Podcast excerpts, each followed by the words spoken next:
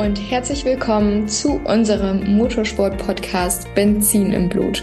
Dein Podcast für Rennfahrer und Motorsportbegeisterte. Heute steht eine ganz besondere Folge auf dem Plan, denn wir führen ein ganz, ganz spannendes Interview mit Julius Tannert.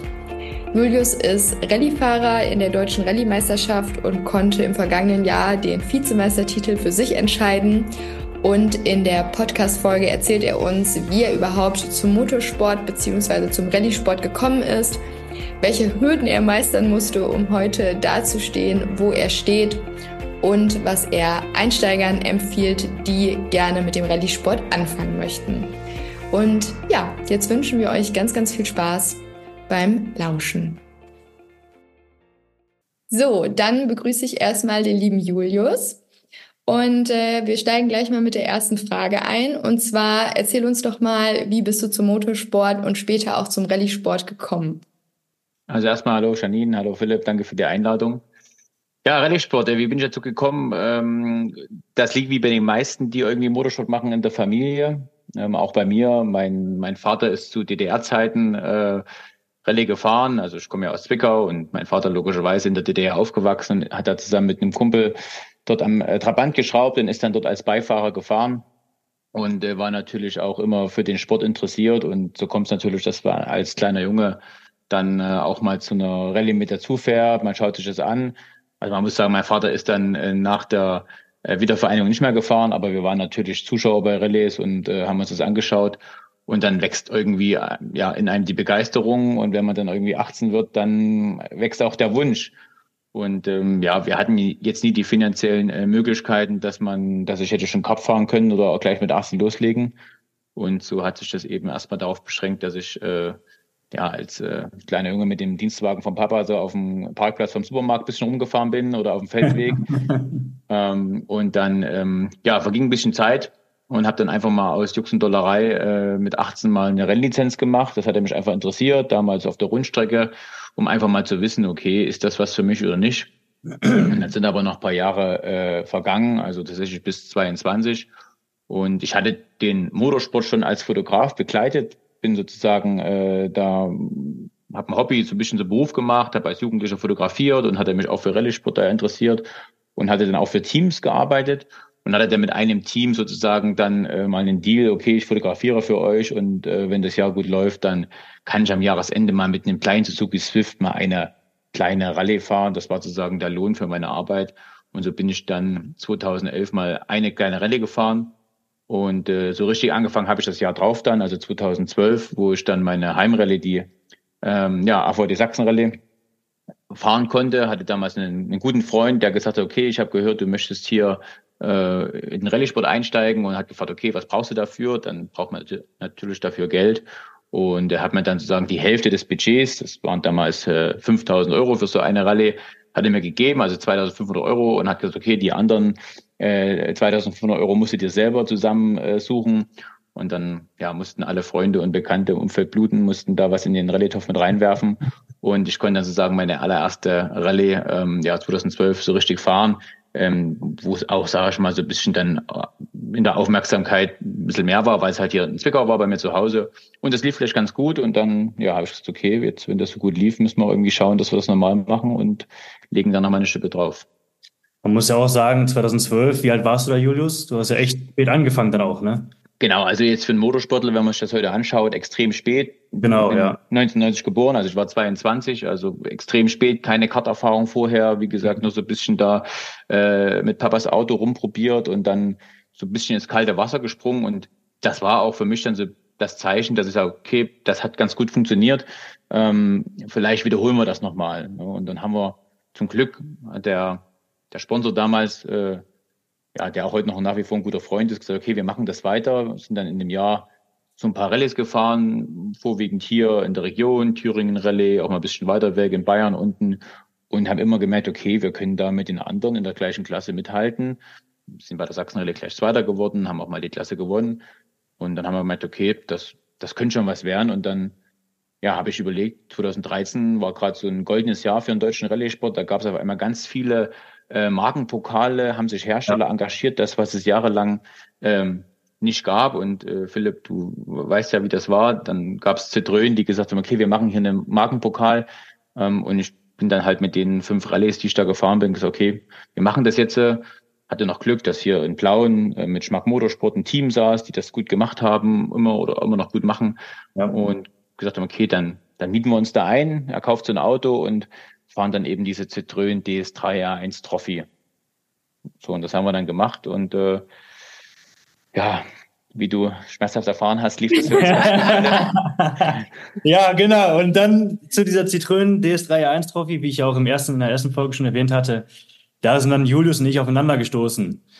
Und äh, zuerst war Julius mein absoluter Erzfeind, muss ich ganz ehrlich sagen. ähm, wir haben uns wirklich ganz böse Fights geliefert nee, im ersten Jahr. Das hat richtig Spaß gemacht teilweise. Ähm, war eine geile Zeit auf jeden Fall.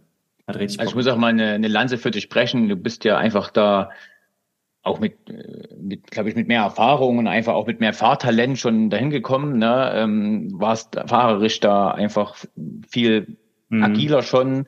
Ähm, wir haben es damals damals ein bisschen über die Konstanz gemacht auch, ne, und haben auch ein bisschen mehr Glück gehabt, muss man auch sagen, gehört auch dazu, ne. Du hattest auch mal einen technischen Ausfall, gerade an der Stelle, wo man eigentlich nicht braucht. Ähm, deswegen war das, glaube ich, auf, auf Augenhöhe. Ähm, ja, ich habe das halt gemerkt, dass ich halt echt noch da in Neuling war. Ne? Wenn ich mir heute so die Videos ja, angucke und den Aufschrieb von damals, dann war das äh, ja halt ein ganz anderes Level. Und natürlich würde ich jetzt gerne nochmal mit dem, mit der Erfahrung und dem Wissen von jetzt noch mal in so ein Auto einsteigen und würde dann nochmal fahren. Da wäre dann doch einiges, äh, einiges anders. Aber war eine coole Zeit. Ähm, und toll, was da damals Citroën und auch Opel, muss man auch sagen, die sind ja da auch zur selben Zeit gestartet, was die da auf die ja. Beine gestellt haben. Da haben uns viele ältere Fahrer, die damals schon nicht mehr dabei waren, darum beneidet, dass auf einmal die Hersteller wieder für den Nachwuchs was tun. Das stimmt, genau, weil in diesem Jahr 2013, da sind auf einmal drei Marken auf einmal in den Rallye-Sport gekommen und haben dann Junior Cups quasi veranstaltet. Das waren einmal der, die Renault Trophy, die Citroën Racing Trophy und der Opel Cup. Und das ist eigentlich das, was jahrelang im, im deutschen Rallye-Sport gefehlt hat, Junior-Nachwuchsförderung. Und die kamen alle auf einmal in einem Jahr. Und somit war halt dann auch, ja, waren sehr viele Autos unterwegs und auch sehr viele Gelder unterwegs, sage ich mal einfach. Mhm. Ja. Ja, für mich war vor allem das Verlockende erstens, dass es halt ähm, relativ einfach war einzusteigen. Also das Auto konnte man kaufen, das war auch gar nicht so teuer. Das hat damals 25.000 Euro gekostet ähm, glaube ich, so in dem Bereich. Ja, ja. Das ist für ein fertiges Rennfahrzeug jetzt, glaube ich, äh, okay. Die Einsatzkosten waren relativ überschaubar ähm, und es gab natürlich einen tollen Preis. Also bei der bei der Citroën Trophy gab es damals den Start bei der Rallye Monte Carlo. Ähm, das ist es genau zehn Jahre her. Also wir haben ja jetzt, ja, am Wochenende ja. ist ja die Rallye Monte Carlo und äh, ja. bei mir poppen gerade bei Facebook und bei, bei den ganzen Social Media Accounts gerade die, die Bilder als Erinnerung hoch, ne, wie das damals war. Ähm, das war dann super. Ne? Auch wir sind dann leider nicht ins Ziel gekommen, sind dann ausgefallen, aber nichtsdestotrotz, da überhaupt mal einen Start gehen zu können, ähm, war, war ein tolles Erlebnis. Und ähm, ich habe auch, glaube ich, mit der Rallye noch eine Rechnung offen und wir irgendwann werden wir dann nochmal einen Start gehen. geil. Und wie ging das dann nach der Trophy für dich genau. weiter? Genau. Also die nächsten genau, das, Jahre? Wir sind dann, wir sind dann ja eben, diese haben die Saison Trophy gewonnen. Es gab dann sozusagen ja noch eine Stufe höher mit dem, mit dem DS3R3, aber ähm, mich hat dann halt immer das Konzept gereizt, wo eine Förderung dahinter stand. Und da hatte eben Opel dann ein tolles Angebot. Die hatten äh, eben auch diesen Opel Cup ins Leben gerufen, schon ein Jahr zuvor, wo auch dann schon Fahrer, also der Marian Kriebel und der, der, der Fabian Kreim sind sozusagen im ersten Jahr ja da schon aufgestiegen, waren dann als Werksteam im Endeffekt unterwegs. Und das ist ja das, wovon jeder Fahrer eigentlich träumt, dann sozusagen äh, in der Werksmannschaft, wo das Werk das, den Einsatz bezahlt, man die besten Leute hat, dort zu fahren. Und genau diese Möglichkeit hat eben Opel dann einem äh, geboten. Und so bin ich dann im Jahr drauf ähm, den Opel Cup gefahren, hatte dann ja einen ganz harten Gegner auch, den Emi Bergquist, der mit sehr, sehr viel Erfahrung, da kam, glaube ich, mit ja, weit über 50 Rallyes Erfahrung kam da da in diesen Opel Cup nach, nach Deutschland. Die hat eben relativ schnell die Runde gemacht nach dem Jahr zuvor, auch europaweit, dass es da in Deutschland auf einmal die Chance gibt, aufzusteigen. Und dann kam dann eben schnelle Skandinavier. Und wir haben uns da auch einen beinharten Fight geliefert und ich habe es am Ende, muss ich fairerweise sagen, in dem ersten Jahr selber weggeworfen. Wir sind bei der allerletzten Rallye, bei der Drei-Städte-Rallye da ähm, ja, im, im, im Graben gelandet und haben uns da ein Rad ausgebaut und konnten da die Rallye nicht beenden. Und so war es dann, dass 2014 der Emil Bergquist dann dort, ähm, ich weiß gar nicht, ob er den Cup gewonnen hat, glaube ich, den Cup gewonnen, genau. Und da mussten sie ihn dann auch als ähm, ja, Förderpiloten nehmen. Ähm, der ist ja auch seinen Weg gegangen, muss man sagen. Ne? Ist ja gerade aktuell bei der Rallye Dakar. Übrigens auch großen Respekt. Da hat die Seite gewechselt als Beifahrer und damit einen Profiweg oh. eingeschlagen. Ne? Also der Emil Bergquist ist ja sagen jetzt ähm, dort äh, äh, als Beifahrer unterwegs, äh, neben dem Matthias Ekström.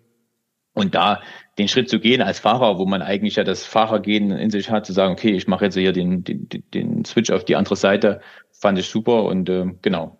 Und im Jahr drauf, 2015, haben wir es nochmal probiert.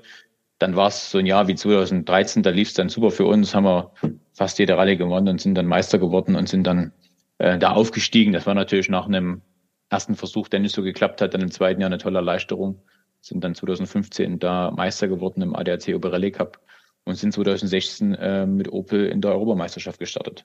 Ja. Hm, wow. Was dann auch schon echt ein Riesenschritt war, ne? Also es war schon, war schon eine geile Sache auf jeden Fall. Ja, mein Problem war immer, dass ich äh, mit, mir das nie hätte leisten können. Ähm, da hatte der Familie, Familie ja nie irgendwie die, den Background, den finanziellen Background. Und äh, Opel hat eben da die Möglichkeit gegeben, dazu noch die ADAC Stiftung Sport. Äh, da in der Kombination war das möglich, dass wir dann der Europameisterschaft fahren. War extrem lehrreich, ne? war ein schwieriges Jahr für mich, weil einfach neue Strecken, große Rallyes, äh, äh, mit Schotter, mit null Schottererfahrung. Ich bin ja bis dahin noch nie Schotter gefahren, also das wäre dir wahrscheinlich viel leichter gefallen als mir. Du hattest da ja schon ein bisschen mehr, bisschen mehr Erfahrung. Ähm, und äh, ja, sind dann dort so semi-erfolgreich gewesen, hatten ein paar gute Ergebnisse, aber es war einfach nicht unser Jahr, muss man fairerweise sagen. Ging schon schlecht los mit einem Ausfall.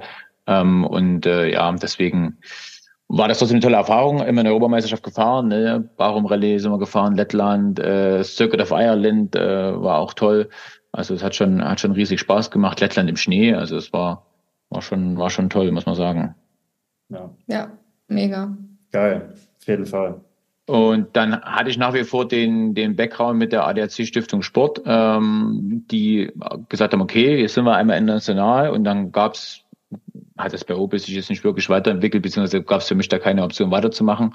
Ähm, ich bin dann sagen ähm, in die äh, Junior WAC, also in die Junior Rallye Weltmeisterschaft gewechselt. Ähm, das ist ja sagen auch so ein ähnliches Programm wie so ein Markenpokal. Also M-Sport äh, setzt die Ford äh, Fahrzeuge, den Ford Fiesta da als Generalteam für alle Teilnehmer ein und man äh, ja, ist eben dann einer von 10, 12, 15 Fahrern, die alle mit dem gleichen Material, gleichen Mechanikern, gleichen Reifen äh, fährt. Ne? Da werden auch die Mechaniker durchgetauscht zum Beispiel. Also es wird versucht, ziemlich äh, gleich zu halten. Und ähm, ja, da bin ich dann 2017, 18 und 19 in der Junior Rallye Weltmeisterschaft gefahren. Das war natürlich äh, von der Erfahrung her und von der ganzen Weiterentwicklung als Fahrer natürlich super. Also da Mhm. Man hat natürlich so viel gelernt, WRC-Läufe, große Rallyes, über drei Tage, teilweise vier Tage, über 300 WP-Kilometer, also das Dreifache eines normalen, ähm, äh, eines neuen normalen Laufs der deutschen Rallye-Meisterschaft. Mhm. Strecken, die man sich nicht merken kann. Wenn man in Schweden im Winter durch den Wald fährt, dann sieht alles gleich aus. Da nützt auch ja. nichts. Äh, wie du sagst, da lernt man halt auch richtig. Allein schon beim Aufschrieb machen, wenn du beim WM-Lauf bist und du machst eine Woche lang nur den Aufschrieb, und das, das bringt dir auch richtig als Fahrer was, wenn du halt eine ganze Woche lang nur den Aufstieg machst, du lernst einfach und mit jeder Kurve wird's mal besser. Und das hast du halt in, in Deutschland, sage ich mal, einfach nicht. Klar, ein DRM-Lauf ist schon nicht verkehrt, aber auch bei einer kleinen Rallye, da hast du einfach diese, diesen Ablauf einfach nicht. Und deswegen lernst du halt bei den großen WM-Läufen Läufen richtig, was halt Rallye-Fahren bedeutet.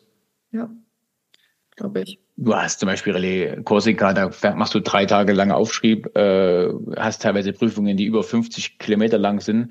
Da musst du sehr viel Aufschrieb machen. Also wenn wir sozusagen den Aufschrieb erstellen, das heißt, wir fahren mit dem mit einem normalen Straßenauto äh, mit äh, nach SCVO langsam über die Strecke drüber und dürfen zweimal diese äh, Strecke besichtigen. Und das dauert eben bei 55 Kilometern äh, beim ersten Mal zwei Stunden und beim zweiten Mal ungefähr eine Stunde. Da muss man zwischendurch auch mal eine Pause machen. Und dann zurück zum Start äh, ist es in Korsika auch nicht so einfach. Da muss man dann eben um den Berg wieder außen rumfahren. Und so schafft man dann teilweise am Tag nur zwei Prüfungen zu trainieren, ähm, die eben dann aber genauso viel Kilometer haben wie ein WM-Lauf, äh, wie ein deutschen Meisterschaftslauf. Und ja. das, ähm, das ist halt der Reiz. Ne? Und dann, dann dort schnell zu fahren bei verschiedenen äh, Witterungsbedingungen und man kann sich eben nichts merken, weil das einfach viel zu viel ist und man muss wirklich auf dem äh, auf den Beifahrer hören und nach dem Aufschrieb fahren, dann entwickelt man sich als Fahrer schon weiter. Und das waren drei tolle Jahre. Ähm, wir haben dort äh, die Rallye Corsica gewonnen. Das war, zähle ich nach wie vor zu meinen größten Erfolgen. Äh, die Rallye Deutschland zu Hause gewonnen. Das war auch toll, da vor heimischem Publikum, auch wenn das sagen in Trier äh, war. Und äh, da hat man sich als Fahrer natürlich extrem weiterentwickelt. Und dann mit der Erfahrung dann eben zurückzukommen nach Deutschland, dann hat man 2020, wie wir alle wissen, war äh, ja für den Motorsport ein schwieriges Jahr, ging, war ja fast nichts möglich durch Covid. War für mich dann die Entscheidung getroffen, okay, ich bin jetzt viele Jahre mit einem Fronttriebler gefahren, also auch die Junior WRC waren ja frontgetriebene Fahrzeuge mit so 230 PS, sequenzielles Getriebe und natürlich träumt jeder Fahrer davon, am Ende mal in einem Allrader zu sitzen. Philipp, du bist ja selber da zu der Zeit schon ähm, in der Deutschen Meisterschaft mit dem Allradler gefahren, also du ja. weißt ja eben selber, was das für einen Reiz ausmacht, da mit so einem Boliden zu fahren. Und das Ziel hatte ich mir dann gesetzt, okay, sagen, ich möchte jetzt gerne mit einem Auto fahren. Ähm, international ist das extrem teuer, war für mich nicht darstellbar. In der Junior WRC ging es damals dann auch nicht weiter, weil man eben mit 29, 2019 ne, dann auch nicht weitergeht, äh, alterstechnisch. Und deswegen sind wir dann eben 2020 und dann die darauffolgenden Jahre in die DRM gewechselt ähm, und sind dann mit dem Skoda Fabia, äh, damals hieß es Skoda Fabia 5, dann hieß es Rallye 2 Evo, ähm, hm. ja, äh, eine Stadt gegangen. Und letztes Jahr hast du ja einen tollen Erfolg gefeiert. Du bist deutscher Vize-Rallye-Meister geworden. Wie war dein letztes Jahr?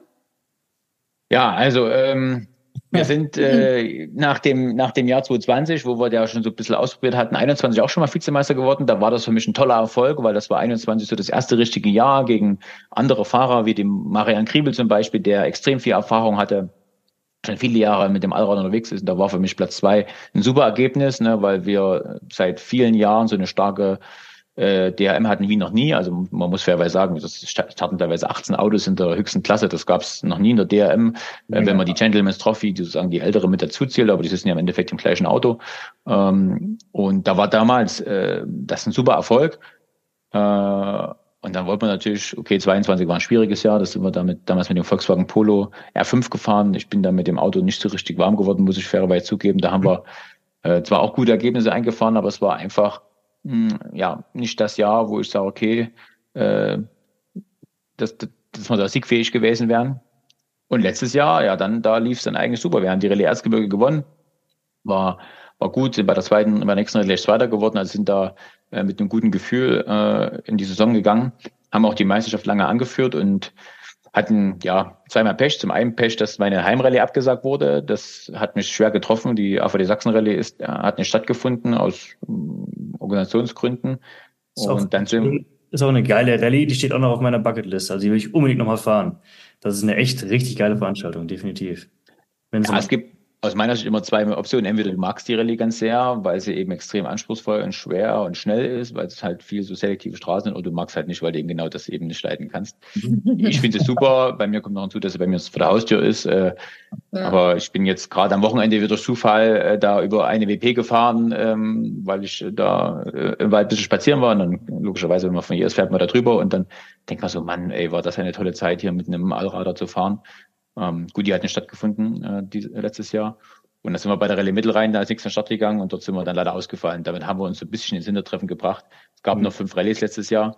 Ähm, ja, sind dann noch zweimal Zweiter geworden und sind am Ende auch in der Endwertung Zweiter geworden, was am Ende ein versöhnlicher Abschluss war. Aber wir sind ganz klar mit dem Ziel äh, in die Saison gegangen, Meister zu werden. Mm, das hätten wir auch geschafft. Ähm, wir hatten, hätten das Zeug dazu gehabt, aber deswegen äh, müssen wir einfach äh, neues Jahr, neues Glück dann nochmal angreifen. Okay, also ist das quasi auch äh, der Plan für 2024, weiterhin mit dem Skoda da in der deutschen Rallye-Meisterschaft zu fahren? Genau, wir haben da ein tolles Paket gerade zusammen. Also zum einen das Team Eurosol Racing aus Budapest mit dem Janusz Boskati, was ich glaube zu den besten Kundensportteams gehört bei Skoda. Also da gibt es wenige andere Vergleiche mit Talksport oder vielleicht mit BRR die da sozusagen ähm, einen super Job machen, wo teilweise die WM-Profis auch mitfahren. Die bringen den, den neuen Skoda Fabia S Relais 2 mit, also das aktuelle Modell. Und dann habe ich mit äh, Frank Christian einen, ich glaube, der erfahrensten Beifahrer aus Deutschland an meiner Seite, der selber schon mehrfacher deutscher Rallye-Meister ist. Also der weiß schon, wie es geht. Der hat mir bloß noch nicht verraten, wie. Äh, ähm, das muss ich ihn nochmal fragen, ob er mir da nochmal helfen kann dieses Jahr. Na, also Spaß mhm. beiseite, der macht wirklich einen super Job. Äh, merke auch, dass wir da alles aus uns rausholen können und wir wollen einfach dieses Jahr eben genau mal den Vorteil nutzen, dass wir sagen, okay, wir gehen mit dem identischen Fahrzeug, mit dem identischen Team wieder an den Start, ähm, so wie das andere auch machen und wollen einfach dann diesen, ja, diesen Erfahrungsvorsprung nutzen und wollen dann dort, äh, ja, dieses Jahr alles reinwerfen. Es gibt dieses Jahr sieben Rallyes, also Ausfall ist trotzdem zu vermeiden, aber man kann das viel mehr ausgleichen bei sieben Rallyes, muss man sagen. Ähm, auch neue Rallyes mit dabei, die wir ja schon lange nicht mehr gefahren sind. Rallye Ostsee bin ich einmal gefahren, Rallye Hunsrück noch nie. Ähm, lassen wir uns überraschen. Ähm, wird, ein, wird ein spannendes Jahr und es geht wieder mit der Rallye Erzgebirge los, bei mir sozusagen vor der Haustür am 15. März ähm, hier im Erzgebirgsvorland.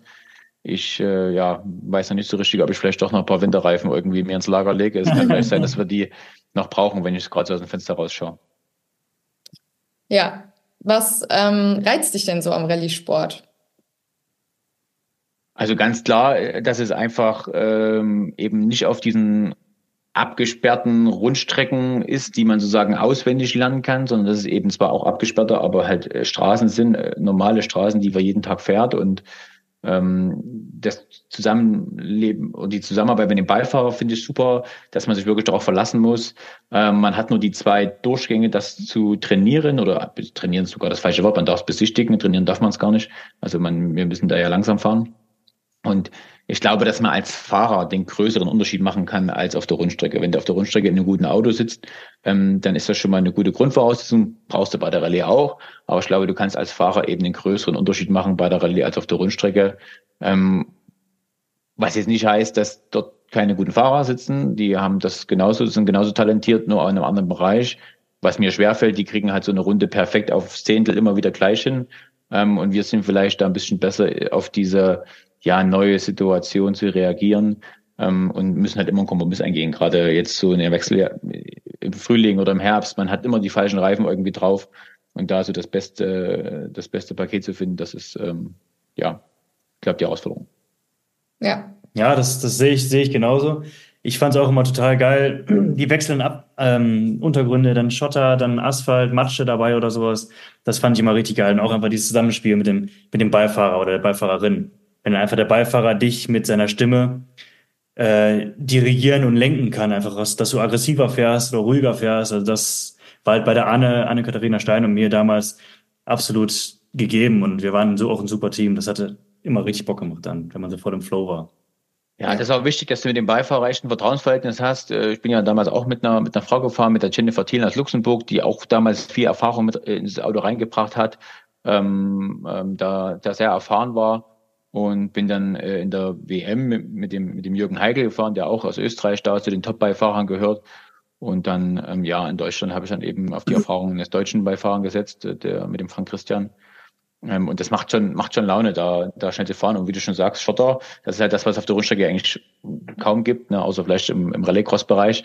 Ähm, aber wenn du mit so einem Auto, und bin ja Rallye Lause schon gefahren, mit dem, mit dem Skoda auf, mit Allrad dort ähm, auf Schotter fährst, das ist eigentlich schon so mit das Geilste, was es gibt. Ähm, gibt es leider in Deutschland zu wenig aus meiner Sicht, äh, weil es halt für viele auch äh, oder weil es teuer ist, auch für einen Veranstalter, weil die Strecken relativ stark kaputt gehen, ist in anderen Ländern äh, ja äh, bekannter. Aber äh, ja, würde mir schon wünschen, dass wir ein bisschen mehr Schotter in der deutschen Meisterschaft haben, weil eben gerade, wenn man sich vorbereitet auf die WM, äh, dann doch dort viel Schotter ist. Und das ist das, was mir in der WM auch echt schwer gefallen ist. Also auf Asphalt waren wir, glaube ich, äh, konkurrenzfähig, konnten auch immer um Sieg mitfahren. Haben wir ja auch äh, gezeigt, sage ich mal, in, in Korsika oder Rallye Deutschland, was auf Asphalt war. Aber auf Schotter, da muss man sagen, für Jungs, die eben auf Schotter aufgewachsen sind und da die fünf- oder zehnfache Anzahl an Rallyes auf dem Kerbholz haben, ähm, ist es einfach schwer. Und wir fahren am Ende um die letzte Sekunde oder um die Zehntel besser gesagt. Und die sind eben diese eine Zehntel dann besser. Und es ist, glaube ich, besser geworden, aber ja, uns Deutschen fehlt einfach die Schottererfahrung. Das stimmt definitiv, ja. Das stimmt. Hast du denn ähm, zum Ende hin noch ein paar Tipps für Einsteiger? Also wenn jetzt da ganz viele Rallye-Fans hoffentlich den Podcast hören und denken, wow, ich will auch mal so eine coole Rallye fahren oder da einsteigen, ähm, gibt es da was, was du den Leuten mit auf den Weg geben würdest? Also es ist natürlich schwer, muss man fairerweise sagen, äh, einzusteigen, weil man irgendwie ein Auto braucht. Es gibt, äh, habe ich ja schon gesagt, äh, Teams, die Autos vermieten. Ne?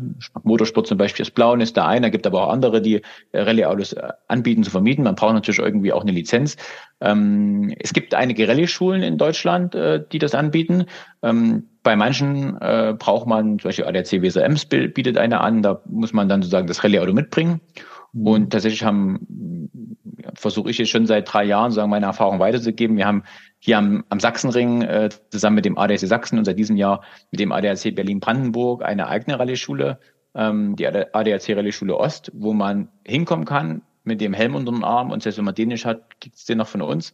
Und man braucht eben kein Auto. Und man kann eben an zwei Tagen dort sozusagen mal äh, in den ganzen Sport reinschnuppern, äh, fährt auch schon mal mit einem Rallye-Auto, also fährt mit dem Opel LM Cup, mit dem ich auch gefahren bin, mhm. auch mit dem Opel Corsa E-Cup, also sagen die, die Zukunft, wenn man das so will, elektrisch. Und macht mit Fahrzeugen vom Sachsenring ein Car-Control-Training, lernt, wie man Aufschrieb erstellt.